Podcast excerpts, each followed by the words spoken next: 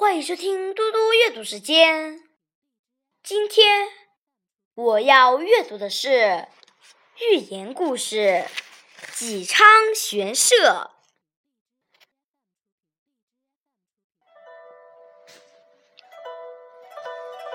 纪昌学射，飞卫是一名射箭能手。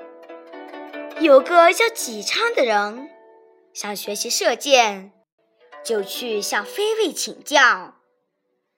开始练习的时候，飞卫对纪昌说：“你要想学会射箭，首先应该下功夫练眼力。”眼睛要牢牢地盯住一个目标，不能眨一眨。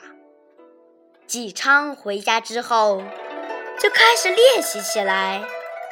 妻子织布的时候，他躺在织布机下面，睁大眼睛，注视着梭子来回穿梭。两年以后，纪昌的本领练得相当到家了。就是有人用针刺他的眼皮，他的眼睛也不会眨一下。纪昌对自己的成绩感到很满意，以为学的差不多了，就再次去拜见飞卫。飞卫对他说：“虽然你已经取得了不小的成绩。”但你的眼力还不够，等到练的能够把极小的东西看成一件很大东西的时候，你再来见我吧。纪昌记住了飞卫的话，回到家里又开始练习起来。他用一根长头发绑住一只狮子。把它吊在窗口，然后每天站在狮子旁边，聚精会神地盯着它。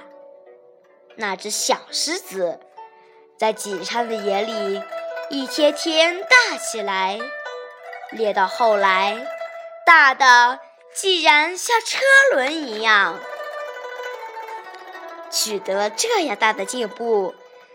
纪昌赶紧跑到飞卫那里，报告了这个好消息。飞卫高兴地拍拍他的肩头，说：“你就要成功了。”于是，飞卫开始教他怎样开弓，怎样放箭。后来，纪昌成了百发百中的射箭能手。